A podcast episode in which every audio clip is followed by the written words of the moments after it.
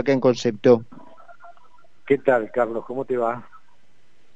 Bien, querido, pero no puedo negarte que preocupado, ¿no es cierto? Porque la Argentina no es cualquier país en términos de atentados terroristas, de Irán y de todo este tipo de cosas oscuras.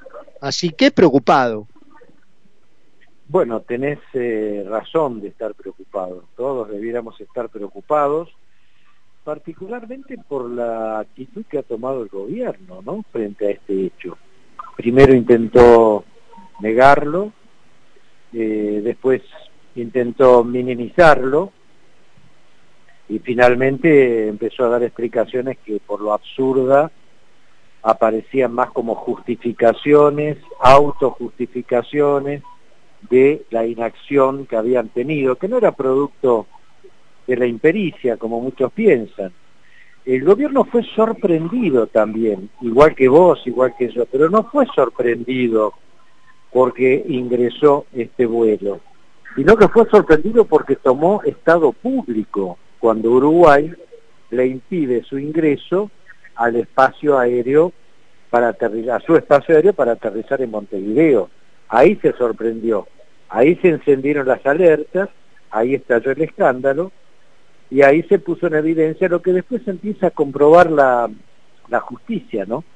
Que esta empresa con Viasa, con aviones iraníes, porque no es que lo ha comprado, están en préstamo, por eso las tripulaciones son iraníes, eh, ya había tenido varios vuelos a la Argentina, no con este avión, sino con unos Airbus, que también habían eh, pertenecido a Maham Air, que es la, eh, la isla, la empresa iraní, que está sancionada por el gobierno de Estados Unidos, por Israel, por participar, por prestar su apoyo, o sea, por ser, en definitiva, de la fuerza Al-Qud, que es la fuerza especial que tiene la Guardia Revolucionaria iraní para misiones en el exterior, fuera del Medio Oriente, y algunas específicas también en Medio Oriente, vinculadas a Hamas, a Hezbollah y a la yihad islámica.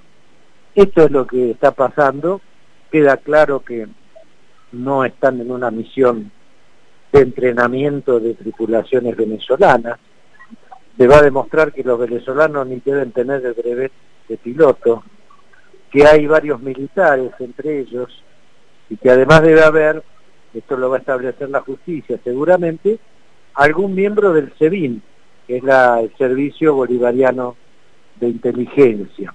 Tampoco eh, se va a demostrar que el comandante de la aeronave no es quien dicen que es, sino que es un homónimo, en absoluto, queda claro ya, las agencias internacionales han determinado que es un prominente miembro de Al-Qud, como lo demuestra eh, las fotos que la justicia le ha tomado de su teléfono particular.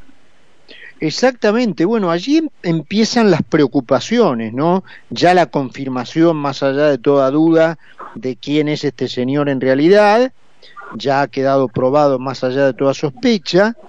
Algunas declaraciones del diputado Gerardo Milman, que no sé si ha seguido en el sentido de llamar a esto eh, y a esta tripulación directamente terroristas, vincular el episodio del avión con un eventual hecho terrorista al que él llamó de eh, objetivos personales. Eh, no sé si, si vos tenés mayores informaciones al respecto, Miguel. Sí, eso lo alerté yo eh, en un programa de un colega tuyo. Miguel Ángel, no me digas que se cortó justo ahora. Hola, ¿me escuchás? Ahí, ahí te escucho, ahí te escucho, ahí volviste. Te decía que justamente eso lo había alertado yo hace unos días en un programa de La Nación Más, eh, alertando, y está en un clip que yo publiqué, que Irán y Hezbollah están cambiando su metodología terrorista. Eh, han dejado de lado eh, el planeamiento y la ejecución de atentados contra instituciones, que implica una logística muy grande, ¿no? Armar el coche bomba, entrar el mismo lado, hacer el ambiental para determinar el blanco, etcétera, etcétera.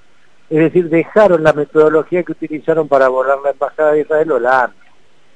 Y han empezado, y ya hay algunos datos, en Turquía ha ocurrido esto, en Colombia también, eh, han empezado a, atacar objetivos individuales, personas concretamente, para matarlas.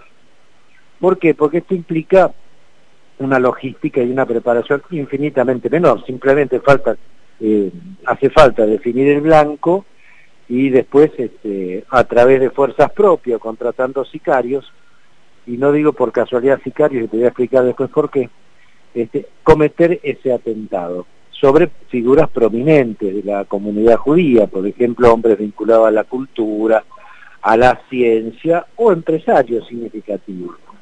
Hay una alerta además por parte de, del gobierno de Israel en este sentido. El propio primer ministro Bennett ha planteado claramente que esta es una metodología.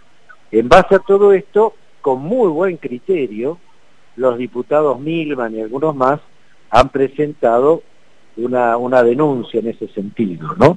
Pero efectivamente... ¿Y quiénes, eh, ¿Y quiénes podrían ser, Miguel Ángel, esos, esos objetivos personales? Bueno, no, no, no, no, no, no sé, eh, realmente sí sé que, eh, por la información que se tiene, que se buscarían personajes importantes del mundo científico, del mundo cultural o de este, empresarios importantes, de manera que un atentado de ese calibre implicara un estrépito tan grande como puede representarlo un atentado, quizá y menos logística, ¿no es cierto? Por un lado. Y por el otro, este, queda claro que, bueno, si tuviéramos servicios de inteligencia conducidos, primero que existieran, ¿no? están destruidos, y además que estuvieran conducidos por una voluntad política que realmente se preocupara por preservarnos a nosotros de estas amenazas, evidentemente, este, digamos, tendrían que estar operando en este sentido. Y te digo por qué dije sicarios, Carlos. Porque aquí sí. que haber una, una concupiscencia, ¿eh? un imbricamiento de cuatro elementos sustanciales que vuelven mucho más peligrosa la amenaza que tenemos que la que teníamos en la década del 90 a pesar de las dos voladuras, que es la vinculación que empieza a darse entre el terrorismo de la yihad, ya sea Hezbollah o jamás, en América Latina más Hezbollah, con la narcoguerrilla, con el narcotráfico y el lavado de dinero y con el crimen organizado en general. Si hay un laboratorio donde esto ya se viene poniendo en marcha, se llama la Triple Frontera Ciudad del Este.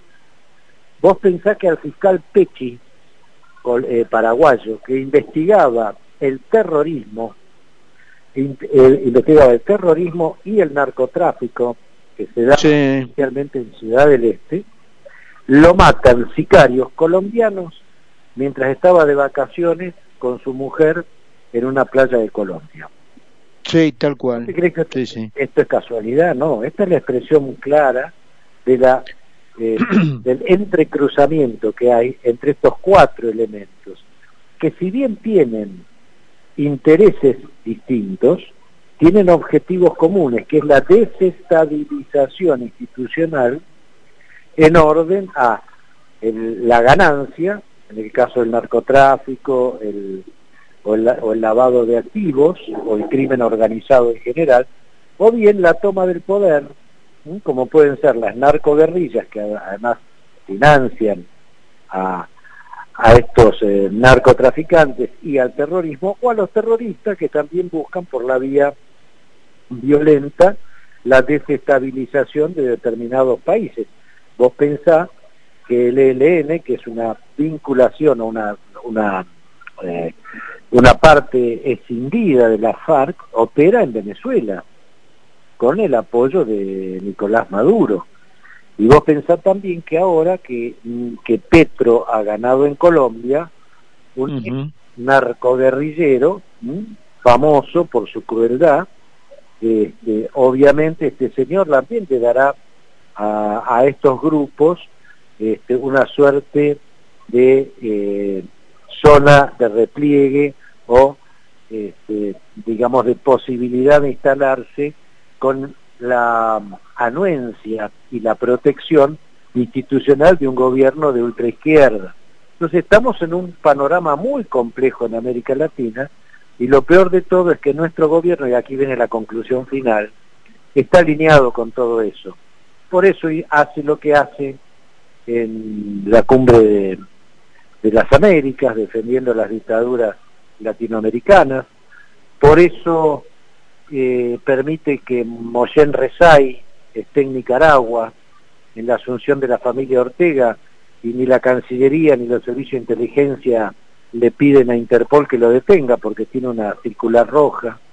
Y por eso le ofrecen a Cristina Camaño, defensora de Hamas y de Hezbollah, la embajada en Israel, un acto de provocación. Pero esto es parte de ese realineamiento geopolítico a partir del cual entendemos todo lo demás. No sé si he sido claro.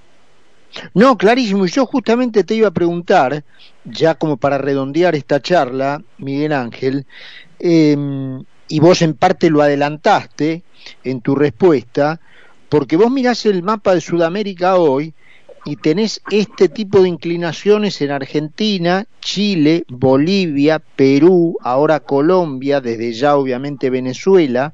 Entonces, muy preocupante. Y la pregunta es, si este episodio ha ocurrido por inoperancia, por ineficiencia del gobierno, porque eh, no sirven ni para espiar, o porque son parte de un programa, de un plan. Yo lo que te diría para simplificarlo es que acá hubo complicidad y encubrimiento, las dos cosas. Miguel Ángel, eh, bueno, este, bien simplificado. Sí, decime. No, te decía, sencillito para, para no dar vueltas en una explicación. Sí, sí, sí, bien, bien, bien elegidas las palabras como para, como para reunir en, en, en, una, en una explicación simple lo, lo que te preguntaba, ¿no? Así que bueno, la seguiremos. Eh, Miguel, sabes que sos de los personajes favoritos de nuestro programa cuando estos son los temas de actualidad. Así que la seguiremos porque no está en el horizonte una terminación rápida de este asunto. No, no, lamentablemente no. Vamos a tener que esperar un poco para tener resultados. Pero bueno, confío en que la justicia actúe, ¿no? Un abrazo grandote, Miguel Ángel. Gracias a vos, Carlos, un fuerte abrazo. Miguel Ángel Toma, quien fuera el secretario de Inteligencia de la entonces Secretaría de Inteligencia del Estado, hoy AFI, en los 90 y también en los principios de los 2000. Nos vamos a la pausa y cuando regresemos estamos en contacto con Carlos Poncio.